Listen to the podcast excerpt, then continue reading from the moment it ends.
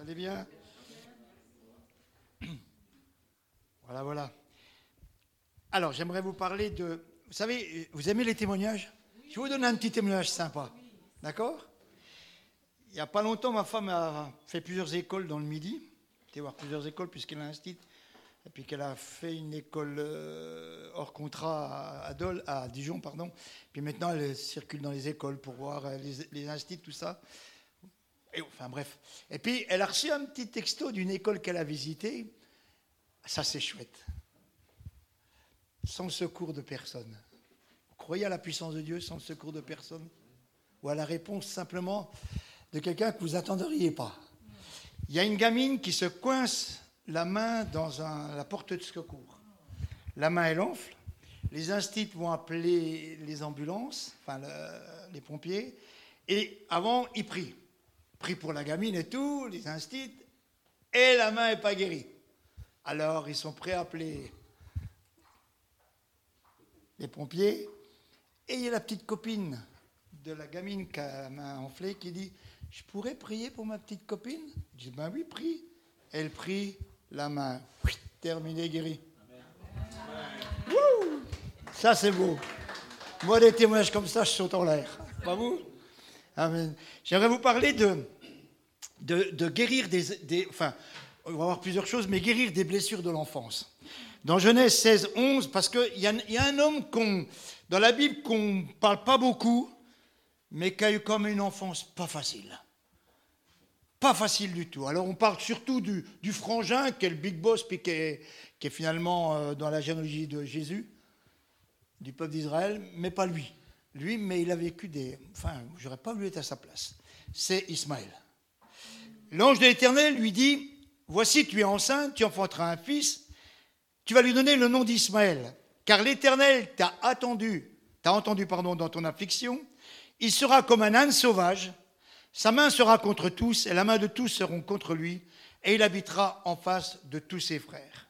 Il sera comme un âne sauvage. Ça veut dire que Dieu prévient que c'est quelqu'un qu'on ne pourra pas dompter, qu'on ne pourra pas mépriser, euh, maîtriser, pardon, et qui sera loin de toute autorité. Alors, c'est quand même euh, fou, c'est chaud. Hein Alors, j'aimerais déjà qu'on parle de la découverte qu'a fait Ismaël au fur et à mesure de sa vie. Parce qu'il est né, voilà, il est le fils d'Abraham, il est là, mais, mais sa vie va grandir. Hein. et il va découvrir qu'il a été conçu par erreur. Pour un gamin, c'est lourd. Il a été conçu par erreur. Il n'a pas été conçu par amour. Il a été simplement conçu parce qu'il fallait un héritier pour Abraham. On n'a pas considéré les conséquences de cette décision sur sa vie. Mais pour Dieu, un enfant, même conçu dans des conditions douteuses, a droit à l'amour. Parce que Dieu est amour. Ça, je crois que tu viens de dire dans Jean 15. Dieu en donne l'exemple. Tout de suite, il va réagir à l'égard d'Ismaël. Je t'ai exaucé et lui dit Je te bénirai, je te rendrai fécond, je te multiplierai à l'infini. Il engendrera, il engendrera des princes et je ferai de lui une grande nation. Donc Ismaël s'est trouvé au centre de la rivalité, de la rivalité entre sa mère et Sarah. Il va grandir, Sarah va voir le gamin grandir, elle ne le supporte pas trop, et la rivalité est là, puisqu'on sait qu'Agar va devenir un petit peu une moqueuse. Hein. Euh, il va devenir un enjeu dans un conflit qui n'est pas le sien. Il n'a rien demandé, le gamin. Et de calculs d'adultes qui prennent aucun compte de ses intérêts à lui. Il va découvrir à 13 ans la circoncision avec un couteau qui certainement lui a fait très mal. Il a vécu ça comme une blessure qu'on lui impose. Et il va découvrir la naissance d'Isaac. Alors, bien sûr, on, dit euh, que Ismaël s'est moqué d'Isaac, mais, comprenons-le un petit peu, il a 13 ans, il n'est pas trop aimé, enfin, apparemment il serait l'héritier. Et là qu'un petit gamin va naître, il va le découvrir, donc il va rire, on sait qu'il va le persécuter, et que lui, le pauvre malheureux d'Ismaël, on va le chasser, on va le rejeter de la famille d'Abraham. Et il va être obligé de quitter son père, partir avec sa mère. Il découvre aussi que Dieu entend sa voix et que Dieu a des promesses pour lui. Donc, je pense que par l'exemple d'Ismaël, on s'aperçoit que chacun d'entre nous peut vivre des blessures depuis sa naissance, mais on ne peut pas empêcher de nous bénir. Et que Dieu veut nous bénir. Et Dieu nous donne la capacité d'en guérir et non pas être enfermé dans une condamnation. Vous savez, si ce matin, vous êtes quelqu'un qui est enfermé dans des condamnations, Dieu peut vous délivrer de, cette condamnation. Les blessures ne doivent pas devenir un prétexte pour imposer aux autres nos mauvaises attitudes en s'enfermant sur une pitié de soi. On n'est pas les plus malheureux du monde. Je crois qu'en France, on n'est pas trop malheureux. Il y a certainement sur cette terre bien pire que nous. Je vous garantis. Bien pire que nous. Nous avons tous nos blessures, mais souvent on ne considère, et là on a un problème, que les nôtres. On, on voit que nous. Et on ne considère pas celles des autres, voire celles que l'on n'a pu provoquer chez les autres. Parce que parfois on a provoqué des douleurs chez les autres. Hein, chez les autres, et tout ne s'explique pas par la psychologie, bien que je ne sois pas contre, mais tout ne s'explique pas par la psychologie. Ismaël aurait pu manifester les mêmes réactions charnelles sans avoir été ni lésé, ni blessé, ni frustré. Vous avez des gens qui ont bien vécu, ça ne les empêche pas de ne pas être des, des, bonnes personnes. La nature humaine, et ça, ça si on n'a pas compris ça, que la nature humaine est tournée vers le péché, alors on ne comprend rien du tout à l'attitude des autres il faut se réaliser que le péché est dans nos vies et qu'il y a une puissance de la chair qui est là. Et si Christ est venu, c'est pour nous délivrer de cette puissance, de, ce péché. Hein.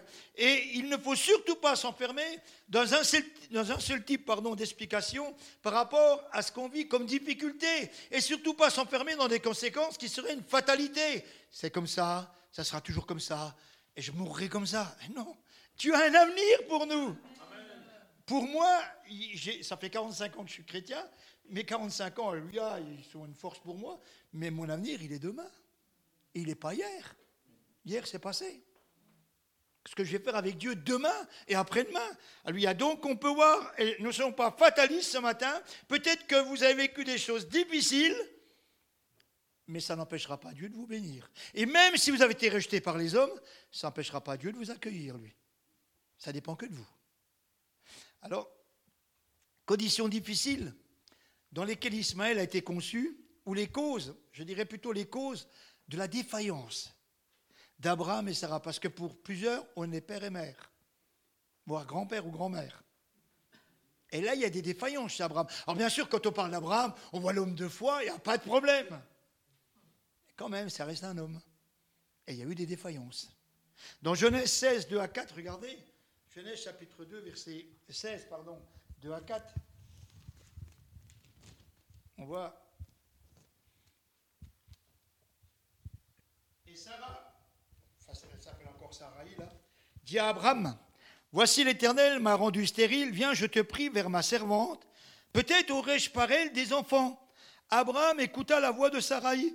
Alors Sarai, pendant d'Abraham, prit Agar, l'Égyptienne, sa servante, la donna pour femme à Abraham, son mari. Après, qu'Abraham eut habité dix années dans le pays de Canaan, il alla vers Agar, elle devint enceinte, et quand elle se vit enceinte, elle regarda sa maîtresse avec mépris. Ces versets nous placent devant une erreur commise par un couple. N'ayant pas d'enfant, Sarah propose à Abraham d'en concevoir un avec Agar, l'Égyptienne, la servante. Ça choque nos consciences, hein Pas vous? Ça choque nos consciences. Surtout que la proposition vient, de la femme, de Sarah. Encore, lui, il aurait une aventure. C'est pas excusable. Hein Mais là, c'est Sarah qui lui dit va vers Agar et qu'elle vienne enceinte, et comme ça, on aura un enfant. Sarah a un manque de foi terrible. Elle agit en référence de ce qui se passe couramment d'où elle vient en Mésopotamie. À cette époque, en cas de stérilité de la femme légitime, on prenait la servante pour qu'il y ait un héritier. La tentation est venue de la personne qui était sa propre femme. Et la plus, proche du patriarche, c'est sa chair, qui lui dit, va vers Agar. Donc, euh, et Abraham écoute Sarah. Voici, l'Éternel m'a rendu stérile. Viens, je te prie vers ma servante. Peut-être aurais-je par, elle des enfants. Abraham écouta la voix de Sarah. Enfin, Sarai. Surprenant, hein Ça, ça nous dépasse, nous. Hein et puis, une tentation qui doit son origine dans une frustration et une souffrance. Pourquoi Je parle de frustration et de souffrance dans ce couple. Parce que la souffrance de couple, sans pour cela justifier tout excuser, dans certains cas, ce sont des sentiments d'abord de jalousie. Et on peut avoir des sentiments de jalousie. Pas nous, hein. Nous, à Beaune, on est le top modèle. Spirituellement, même les anges sont jaloux. Alors, je crois pas, hein, on est malheureusement dans un corps de chair. Moi, c'est ce qui me pousse toujours plus près de la croix à m'humilier devant Dieu et à réaliser que je ne suis rien sans sa grâce et sans son amour. Donc, dans certains cas, ce ne sont pas que des sentiments de jalousie. De plus, à cette époque, ne pas avoir d'enfants et surtout de ne pas avoir de fils comme héritier pour assurer la descendance, c'était une situation vécue comme une malédiction. Donc on pensait que la, la femme, enfin la mariée, était maudite. Cette frustration était d'autant plus vive qu'elle se doublait d'une forme d'incohérence, pardon, spirituelle. Pourquoi je dis cela? Parce que, parce que Dieu a promis des choses quand même. Eh, mais Dieu a dit, tu pars, je vais faire de toi une grande nation. Alors ils sont partis. Mais, c'est toujours pas là. Ah, il y a des situations dans nos vies qui nous rendent frustrés. Hein. qu'on croyait, qu'on pense que Dieu nous a promis et ça ne vient pas. Et c'est pas là. Et c'est la grande frustration. Et Dieu avait promis de bénir en Abraham toutes les familles de la terre, c'était grand, hein, et, et de une grande nation alors qu'en réalité et en apparence, des faits avaient pris une tournure inverse, puisqu'il est marqué Je ferai de toi une grande nation, je te bénirai, je, rendrai, ton nom grand, tu seras une source de bénédiction. Mais j'ai pas de gosse. Puis je commence à devenir un petit peu vieux. Alors, euh, une source de bénédiction, une grande nation, je ne vois pas où elle est. Donc, on peut être frustré. Parce que Dieu nous a promis quelque chose, et dans la parole de Dieu, il y a des promesses, elles ne se sont encore pas accomplies pour nous. On ne les a pas vus se réaliser. On les a peut-être vus chez les autres, mais pas chez nous. Et on peut être frustré. Et attention, parce que dans la frustration, on peut manquer de foi et prendre, je dirais, des, des pratiques humaines. La frustration peut être à la fois humaine et spirituelle. Pourquoi? Abraham répondit, Seigneur éternel, que me donneras-tu? Je m'en vais sans enfant, l'héritier de ma maison, c'est Eliezer de Damas. Et Abraham dit, voici, tu, ne m'as pas donné de postérité, et celui qui est né dans, ma maison sera mon héritier. Donc là, Abraham, il change déjà de discours, il est parti pour une grande nation, et là, il commence à accuser Dieu, tu ne m'as pas donné de postérité. Donc il y a comme un reproche adressé à Dieu dans ces paroles d'Abraham. Et, il est gonflé, hein Non? Imaginez que quelqu'un prie là, chez nous. Comment? Tu oses dire ça parce qu'il faut toujours embellir. Hein. On dit jamais le fond de notre cœur. On, est très, pas superficiel, mais, mais voilà, on veut paraître ce qu'on n'est pas. C'est le grand problème de, l'être humain. Alors que Dieu nous appelle tel qu'on est. Hein, il y a un, passage, un chant qu'on chantait Tel que je suis, sans rien à moi, sinon ton sang versé pour moi. On n'a rien. Amen. Et sans Dieu, on n'est rien. Donc, Abraham, ayant envisagé qu'Élisée pourrait être son héritier, Dieu va lui renouveler sa promesse, il va lui dire, alors la parole éternelle lui fut adressée ainsi, ce n'est pas lui qui sera ton héritier, mais c'est celui qui sortira de tes entrailles qui sera ton héritier. Alors Abraham répondit par la foi à cette parole, il est marqué qu'il eut confiance en l'éternel, qu'il le lui imputa en justice. Mais le temps passe, t'es sympa, tu me fais plein de promesses, et il y a un prophète d'abord l'autre jour qui m'a dit que ça ne vient pas. Et le temps passe sans que rien ne se produise. Et le temps qui passe, mes amis, est l'une des plus grandes épreuves pour la foi. Alors nous, on n'aime pas. On aimerait que quand on prie, ça vienne tout de suite. Et on a des témoignages où on pourrait dire j'ai prié, Dieu a répondu. Et on entend des gens qui disent waouh, j'ai prié, Dieu a répondu. Mais il y a des fois, ça fait un bout de temps, non compris. Et la chose n'est pas là. Même des fois, on l'a oublié. Je me souviens d'une sœur que j'avais à Saint-Dizier qui, qui m'a expliqué son témoignage. Euh, euh, elle me disait euh, j'étais stérile, je ne pouvais pas avoir d'enfant. Et un jour, j'ai eu une vision de sacs, de, plusieurs sacs qui s'ouvraient et des têtes de bébés qui sortaient. Et, Dieu m'a parlé qu'un jour, j'avais complètement oublié ça. J'étais pas enceinte, ça faisait des années, ça marchait pas, etc., etc., etc. Et elle, elle priait plus pour ça.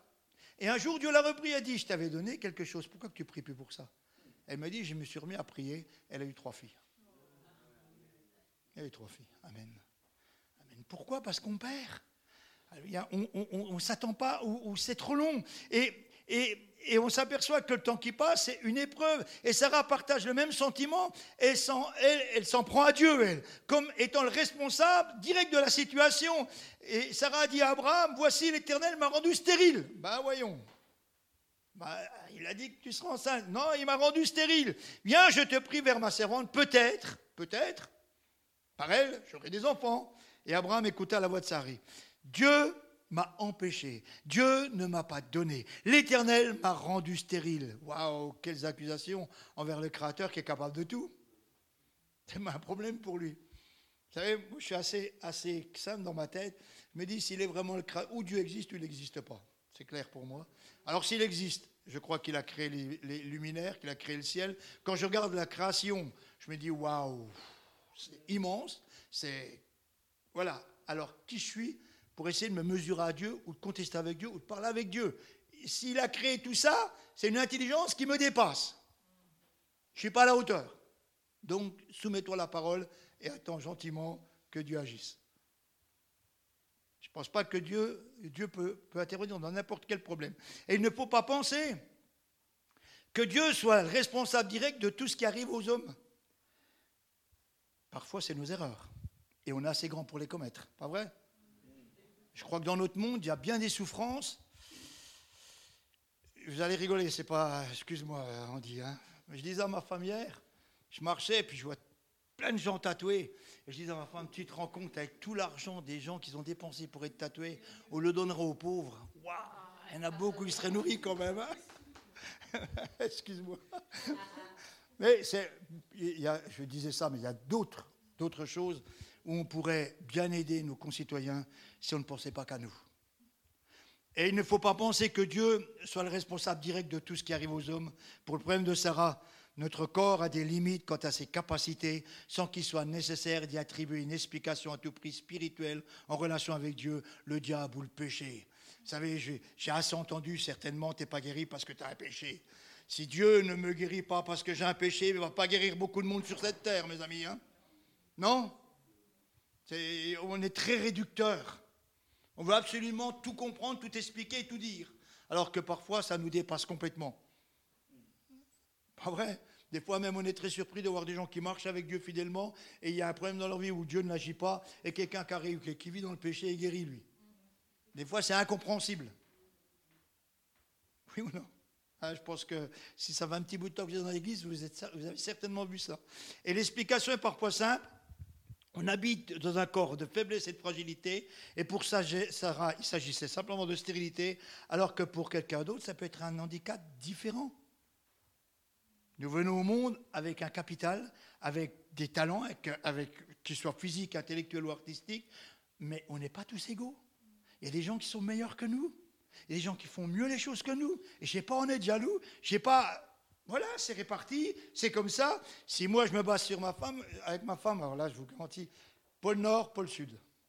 Rien à voir. Inimaginable qu'on se marie. C'est vraiment un miracle de Dieu. Elle, studieuse, etc., les études. Moi, gamin des quartiers, drogue, etc. Alors, complètement l'opposé. Elle, jamais boîte de nuit, moi oui.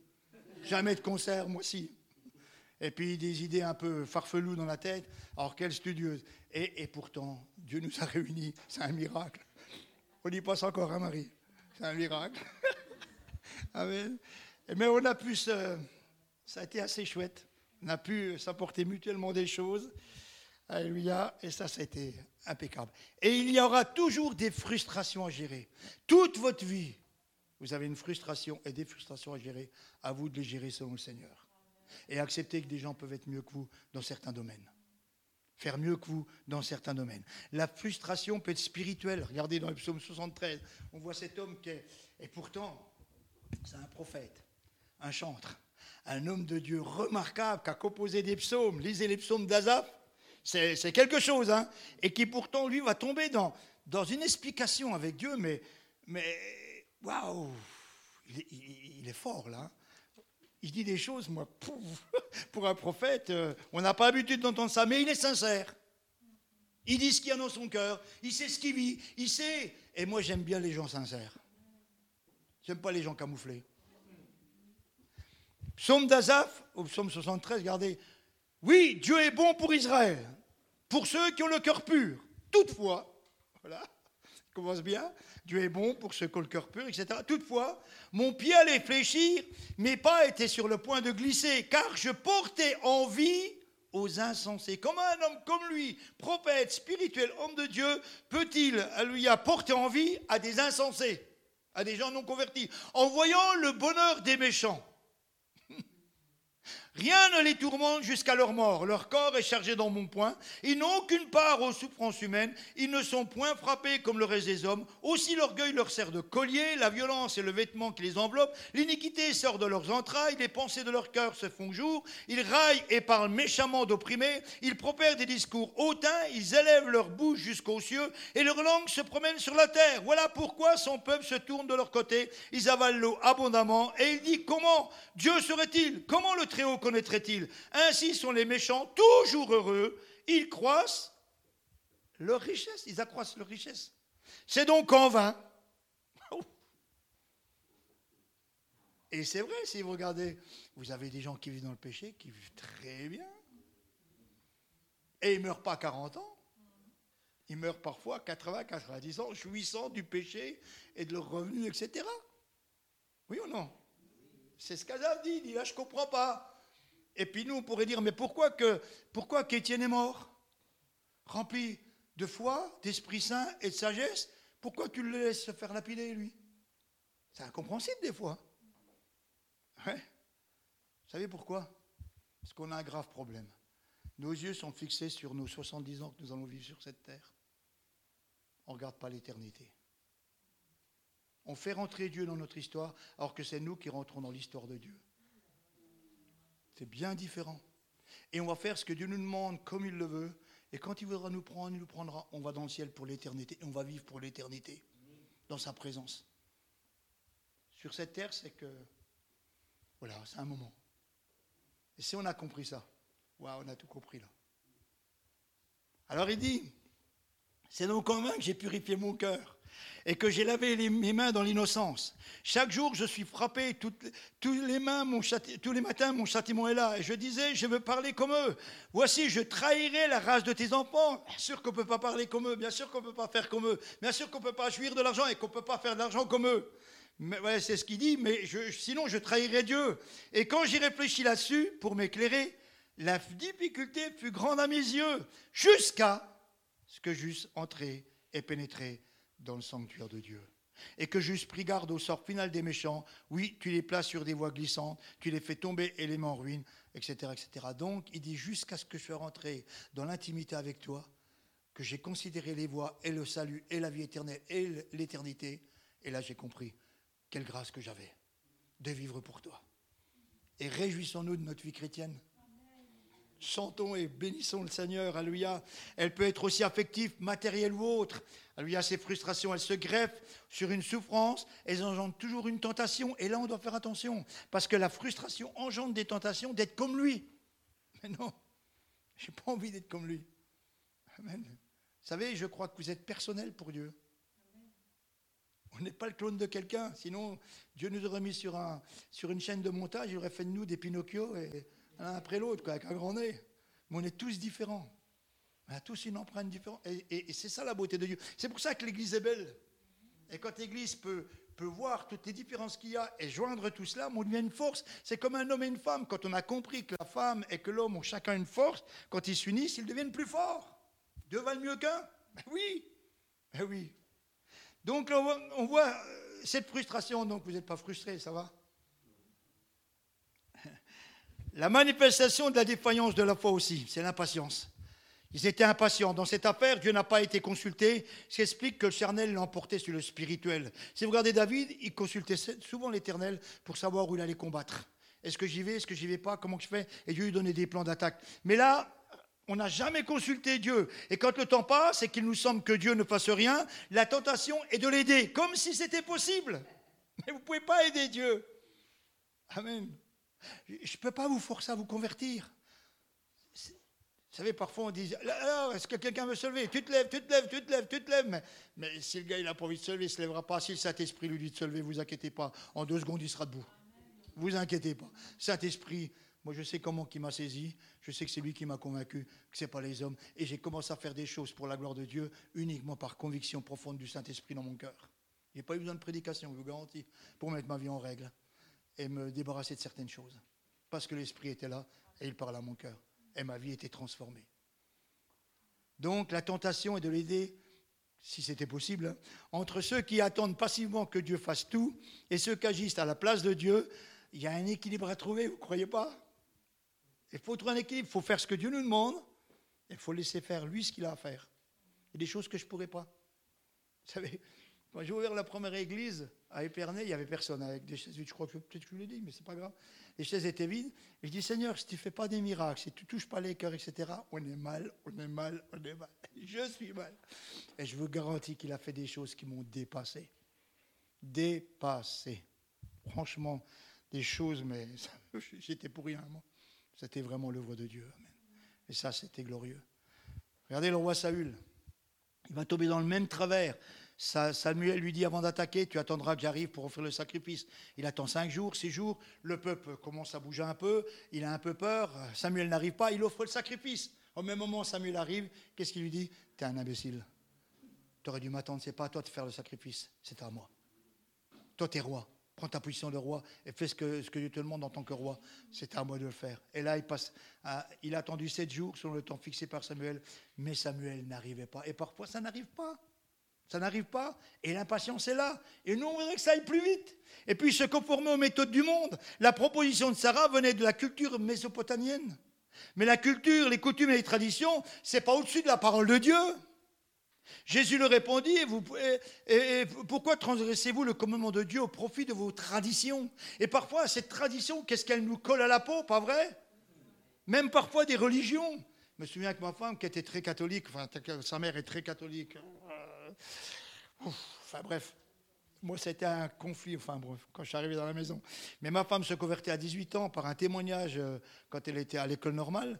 Et elle rentre chez elle, elle parle de Dieu. Ah ben, on a amené le curé, on a amené tout le monde pour la détruire. Ils l'ont, ils l'ont foutu en dépression nerveuse. Par, euh, et puis on n'arrêtait pas de dire comment peux-tu renier euh, ce que ta mère t'a enseigné, tout, tout ce qui va, hein, les traditions, c'est fort, hein Ouais Non? Donc, la tradition, c'est pas au-dessus de la parole de Dieu. Et là, des fois, il y a des choix à faire, il y a un engagement à faire qui coûte cher. Et vous avez des gens, ça leur coûte cher de se convertir, faut pas croire. Des fois, c'est toute la famille qui a l'impression qu'ils renient et la famille les, les exclut. Hein. Et, ils ne peuvent pas se conformer, ils ne peuvent plus accepter. Et Jésus leur répondit, vous, pourquoi transgressez-vous au prix de votre tradition? Cette pratique avait, malgré son aspect légal, les formes d'adultère. Elle faisait de la servante un objet et non plus une personne respectable. On prend la servante, c'est un adultère, et elle, c'est un objet. La mère porteuse, quoi. Et il y a quelque chose d'abject dans la manière de traiter Agar. Sarah, femme d'Abraham, prit Agar, sa, servante, et la donna pour femme à son, à son Abraham, son mari. Vas-y, ça fait drôle, hein enfin, je sais pas, pas pour vous, mais moi ça me fait drôle. Et, c'est les méthodes des, traditions maintenant. Maintenant on est converti. Toute chose devient nouvelle. Vous savez, on oublie dans nos églises que si quelqu'un est en Christ, il est une nouvelle créature. C'est là, c'est là que toutes les couleurs changent, c'est là que toutes les. on est une nouvelle créature. Et vous pouvez aller sur les, cinq continents, quand vous rencontrez un chrétien, vous dites mon frère, vous l'embrassez, parce que c'est vraiment quelqu'un qui parle comme vous avec le même esprit, qui est converti comme vous, qui est né de nouveau comme vous. Et ça a un rapprochement, ça. Waouh, c'est fort. Amen. Et c'est ça la force. Donc, au profit de vos traditions, et, attention, euh, je vais vous faire mal, excusez-moi, et traditions évangéliques aussi. Hein. On n'en parle pas trop, ça, parce qu'on a la super église. Oui. Chrétien évangélique, moi, comme si tu étais le seul sauvé parce que tu es chrétien évangélique. C'est pas ça qui te sauve, c'est pas d'être chrétien évangélique, c'est d'être né de nouveau qui te sauve. C'est d'appartenir à Jésus-Christ qui te sauve. C'est de marcher avec Dieu qui te sauve. C'est parce que tu conformes ta, vie par rapport à la parole de Dieu. C'est ça qui te sauve. C'est pas l'étiquette de ta, religion. Ouais. Ça, c'est important. Ça va, je vous choque pas trop. La faiblesse d'Abraham aussi. Parce que parfois on est faible. Donc on voit, on voit une chose, c'est l'impatience on se conforme aux méthodes de ce monde et il y a la faiblesse d'Abraham. Il aurait pu ne pas accepter. C'est le bonhomme, quoi. Et puis c'est troublant. Il a été prêt à tout quitter, à partir de Mésopotamie euh, pour un pays qu'il ne connaît pas. Et là, il tombe. Enfin, c'est un petit peu comme, David qui tombe avec. C'est Bercheba qui le fait tomber, quoi. Cet homme qui était au sommet de, la vie avec Dieu, c'est une femme qui le fait tomber. Ben, pas la femme, hein, lui aussi. Hein. Facile de critiquer Bercheba, il y a un homme aussi. Hein. C'est ce que ma femme dit souvent. On lapidera la femme adultère, mais l'homme, euh, il était là aussi, lui. Hein. On va peut-être aussi le lapider, lui. Il est où, lui? Hein, C'est un peu trop facile, ça. Et il aurait pu ne pas accepter en rappelant à Sarah qu'il avait quitté la Mésopotamie et que les coutumes n'avaient plus de place dans leur vie pour gérer et diriger leurs choix. Il y a des choses qui n'ont plus de place pour nous, pour diriger nos choix. Il ne l'a pas fait, il a plutôt écouté le conseil de Sarah, ce qui lui a permis d'aller vers Agar en toute légitimité sans problème. Et cette façon de faire a pu à tort donner une bonne conscience à Abraham. Et parfois, on a une bonne conscience. Ben voyons. Alors que c'est un péché. Et que devant Dieu, ça ne passe pas. Il aurait dû attendre. Dieu lui avait fait une promesse. Et le résultat de la défaillance, de la foi et de la moralité, Dieu n'est pas responsable de tout ce qui nous arrive car c'est souvent le résultat de nos mauvais choix charnels. Et parfois, on a des difficultés. Alors on dit, bah, je ne comprends pas, Dieu, pourtant je suis chrétien. Mais tu as fait des choix, frère. Et il faut les assumer, les choix. Et encore que Dieu te pardonnerait de certaines dérives ou de certains mauvais choix, les conséquences sont là. voilà, il faut... Voilà quoi. Et une apparence, on peut voir une apparence de confirmation dans la décision. Agar devait enceinte facilement. C'est chouette ça. Avec sa femme, ça fait des années, ça ne marche pas. Avec Agar, bing, ça marche. Donc, ça laisse croire que Dieu est d'accord.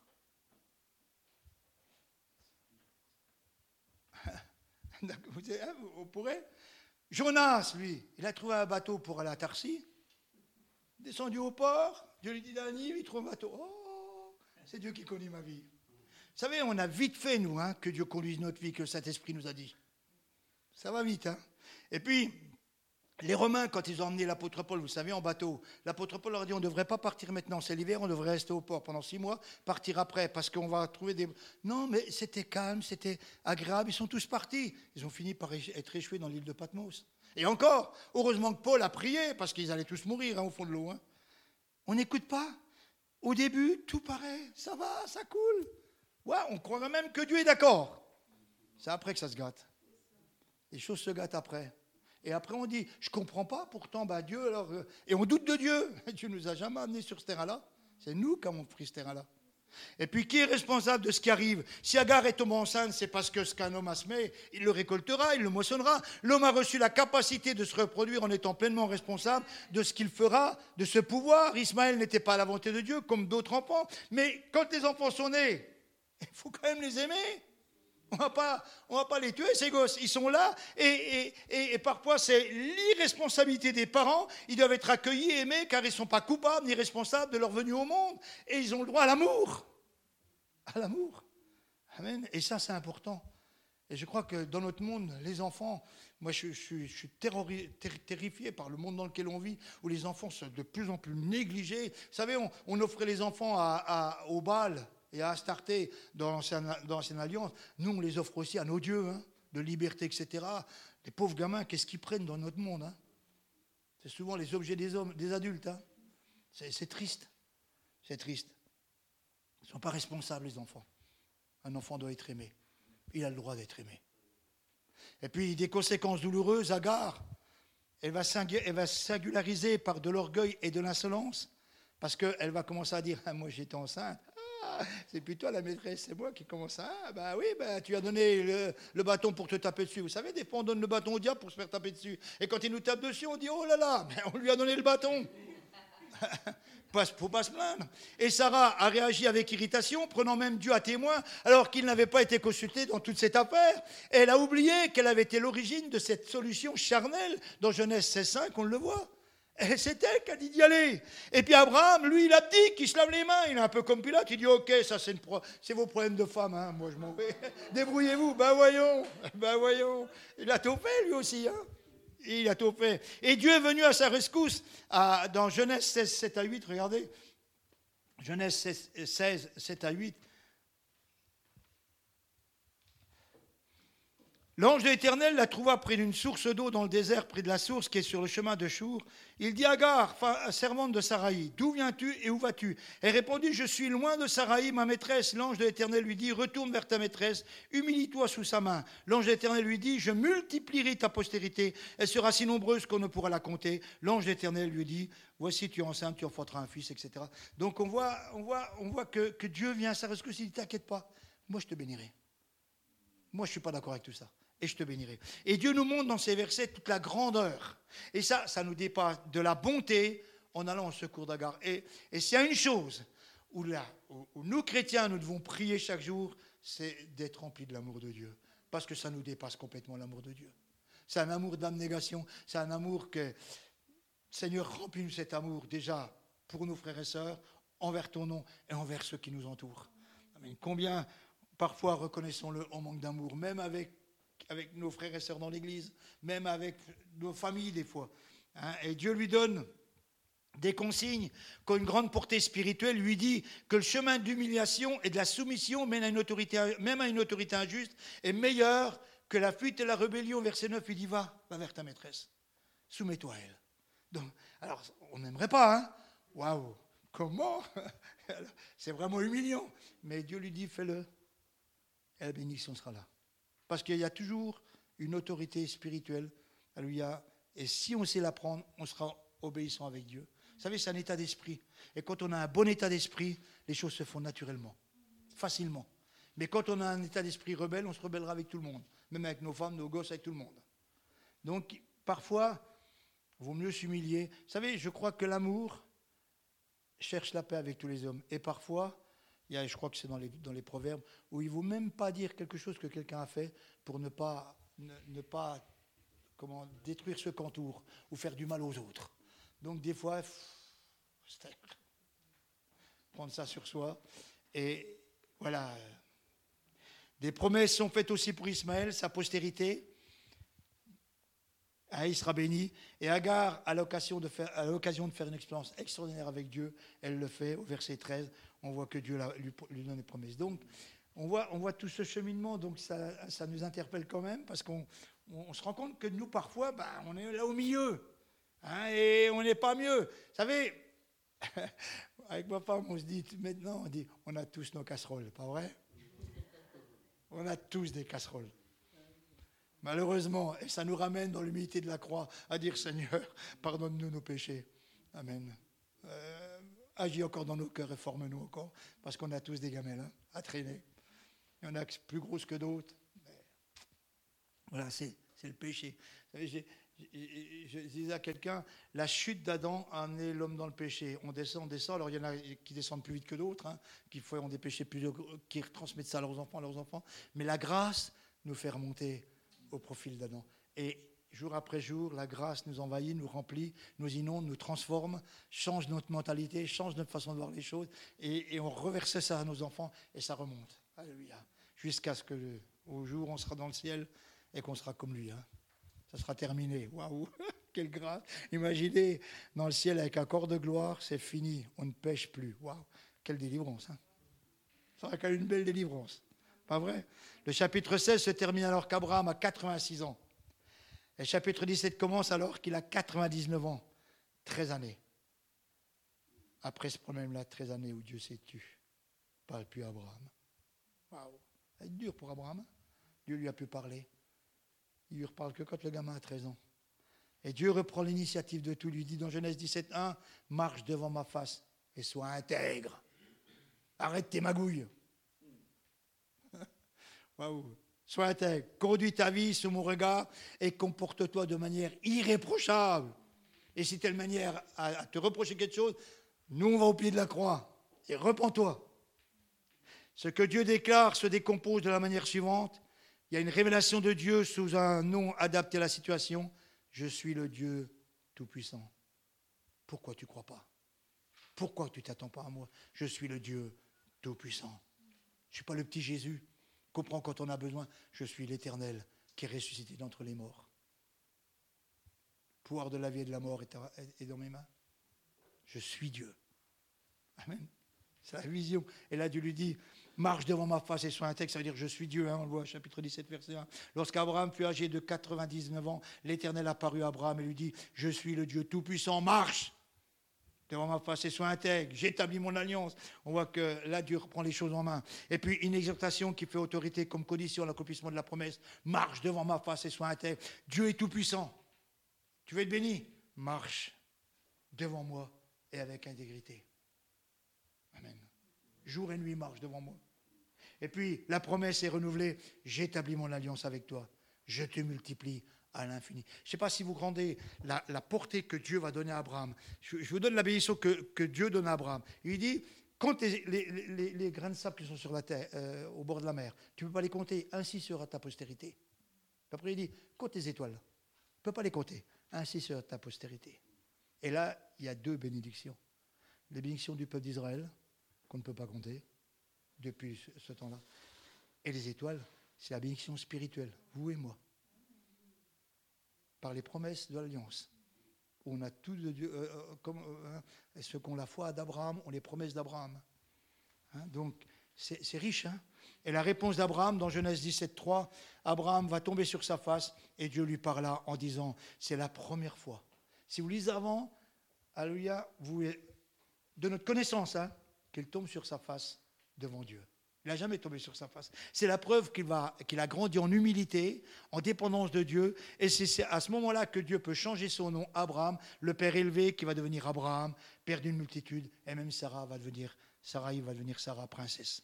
Amen. Donc, on voit là, enfin, il tombe sur sa face. Enfin, c'est pas qu'il comptait pas sur Dieu, c'est pas qu'il marchait pas, mais mais mais fallait qu'il tombe sur sa face, fallait qu'il s'humilie, fallait qu'il reconnaisse l'Éternel comme le Dieu tout-puissant et qu'il se, je dirais, qu'il se soumette à ce que Dieu lui disait et pas à des magouilles. Pas des magouilles. Ah, souvenez-vous de son fils, hein, son petit-fils, Jacob. Hein. T'es pas mal non plus, Jacob. Hein. Bon, lui, lui, il arrange les choses. Hein jusqu'au moment où il rencontre vraiment l'Éternel et qu'il lutte avec lui. Et que Dieu lui dit, tu t'appelleras plus Jacob, tu t'appelleras Israël. Et si vous êtes encore en combat, alors vous savez qu'on porte un nom nouveau là. On a un nom nouveau dans le ciel. Je m'appelle plus Gérard, moi je ne sais pas quel nom que j'ai. Pourquoi? Parce que j'ai rencontré Dieu. Tu ne t'appelles plus Gérard, tu t'appelles. Et il faut que notre nom soit transformé, changé. Amen. Parce que notre nom est écrit dans le livre de vie. Et la frustration causée par la naissance d'Isaac dans Genèse 21, 9, j'ai bientôt fini, hein, dans Genèse 21, verset 9. Regardez, il y a la frustration, parce que éternel, au verset 9 à 13, il est marqué Sarah vit rire le fils d'Agar, l'Égyptienne, avant enfanté Abraham. Elle dit à Abraham Chasse cette servante et son fils, car le fils de cette servante n'héritera pas avec mon fils, avec Isaac. Cette parole plus fort aux yeux d'Abraham à cause de son fils. Mais Dieu dit à Abraham Que cela ne déplaise pas à tes yeux à cause de l'enfant et de ta servante. Accorde à Sarah tout ce qu'elle te demandera, car c'est Isaac qui sortira une postérité et qui te sera propre. Je ferai aussi une nation du fils de ta servante, car il est ta postérité. Donc ce rire moqueur et ironique est l'expression d'une mentalité charnelle étrangère aux choses de l'esprit. Ismaël n'a pas les choses de l'esprit. Et c'est pour ça que Dieu dit à Abraham, chasse-le, écoutera, afin qu'il ne pollue pas Isaac. Mais je le bénirai. Je le bénirai, parce qu'il est ta postérité. Ce rire vient d'une souffrance venant d'une situation qui a été mal vécue. Alors bien sûr, on pourrait, on peut dire, on pourrait dire que Ismaël, c'est un petit con. Excusez-moi. Hein. Il se moque de son frère, etc. Mais il a quand même vécu une drôle de galère, le gamin. Aujourd'hui, vous l'amenez chez le psy. Hein. Un gamin qui serait suivi. Hein. Ce rire vient d'une souffrance venant d'une situation qui a été mal vécue. Et combien on a des situations mal vécues, peut-être au mieux de nous. Hein. Mais cette souffrance et cette frustration ne justifient rien même si elle explique les réactions de ses comportements, elle ne justifie pas. Souffrir ne donne pas accès au droit de se justifier, alléluia, dans des, dans des dérives de caractère, ou encore, alléluia, je dirais, des, excuses systématiques. Pas de ma faute, je suis né comme ça, c'est pas de ma faute, j'avais le ou j'avais un père qui buvait, etc. On peut te transformer, on peut te changer. Et quand on devient chrétien, on est une nouvelle créature. Et ça, c'est important. Genèse 21, 17, Dieu entendit la voix de l'enfant et l'ange de, Dieu l'appela du ciel. Agar lui dit Qu'as-tu, Agar? Ne crains point, car Dieu a entendu la voix de l'enfant dans le lieu où il est. Donc on voit que Dieu intervient. Et si on s'écrit à Dieu, quoi qu'on ait vécu dans notre jeunesse, l'Éternel peut tout changer. Tout changer. Ça dépend que de nous. Que de nous. Amen. Et ça, et, on tombe sur. Euh, là, je vais. La conclusion, hein, c'est la ils vont se réconcilier, ils vont se séparer. Agar va partir, Abraham va partir ailleurs, mais les deux, frères vont se retrouver. Vous savez quand? À la mort d'Abraham. Regardez dans Genèse 25, 8. Ils vont se retrouver. Et c'est pour ça que j'ai un, espoir. Enfin, je vais, peut-être loin, hein. excusez-moi, mais parce que je crois que le monde islamique est dans l'erreur. Ça, j'en suis même plus que convaincu, puisque Jésus n'est pas au centre. Mais je crois qu'il y aura peut-être certainement un rapprochement après Ismaël et Isaac, un rapprochement spirituel. Et je pense que l'Esprit de Dieu visitera le monde islamique pour qu'ils se convertissent et qu'ils reconnaissent Jésus comme leur sauveur. Je crois ça. Oui, moi je le crois, j'en suis même convaincu. Et là, on le trouve là, dans Genèse 25, 8 et 9, puisqu'on sait qu'Ismaël enfante l'islam. Hein. Chapitre 25, verset 8, c'est marqué Abraham expira et mourut après une heureuse vieillesse, âgé, rassasié de jours. Il fut recueilli auprès de son peuple. Isaac et Ismaël, ses fils, l'enterrèrent dans la caverne de Macpéla, dans le champ d'Hébron, fils de tien, vis-à-vis de Mamré. Donc on voit la présence des deux fils, je dirais les deux frères, montre qu'il y a eu une réconciliation. Une réconciliation. Et la mort de leur père a été l'argument, comme celle de Jésus, demeure la base de toute réconciliation en Dieu qu'on soit, quelle que soit notre religion sur cette terre, la mort de Jésus nous ramène à devenir frères. Quand on l'accepte comme sauveur, quand il devient le centre de notre existence, alors on devient frère. Amen. Et, et, je pense qu'il y a dû certainement avoir un pardon mutuel entre Isaac et Ismaël, comme il peut y avoir un pardon mutuel, alléluia, avec euh, que ce soit Israël, que ce soit islamique, que ce soit. Je crois que quand Christ œuvre dans les cœurs, Alléluia. Vous savez, dans l'église de Dijon, je crois qu'il y a, si je ne me trompe pas, 27 ou 37 ethniques différentes. si vous à Dijon au il n'y a pas de différence. Il n'y a aucune différence entre, quelle que soit l'ethnique. On est chrétien, on est de nouveau, on attend Jésus, on aime Jésus, on marche pour Jésus. Et notre but, c'est que le monde soit évangélisé. Alléluia. Et dans Genèse, euh, au verset 16, pardon, chapitre 25, verset 16, ce sont là les fils d'Ismaël, ce sont là leurs noms, leur parc et leur enclos. Ils furent les douze chefs de leur peuple. Donc on voit que la parole de Dieu énumère la descendance d'Ismaël. C'est-à-dire que Dieu n'a pas oublié Ismaël. Il énumère dans la parole de Dieu la descendance. Et cette biographie nous enseigne que Dieu est capable de guérir ceux qui laissent Dieu agir dans leur vie, de toutes les blessures du passé comme celles du présent.